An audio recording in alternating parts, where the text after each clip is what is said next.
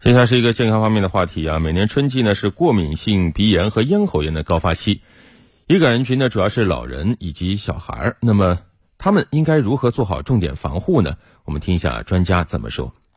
老人、小孩应该如何做好重点防护？医生建议，老人和小孩要尽量少出行，加强锻炼。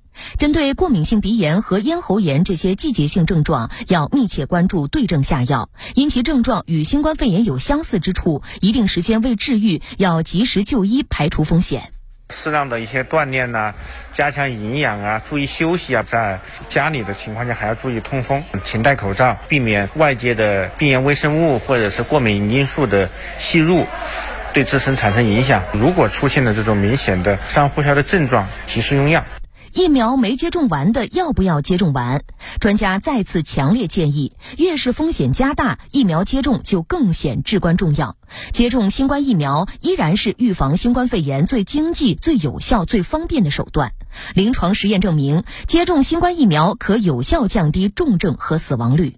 请符合接种条件的广大市民，尤其是六十岁及以上老年人。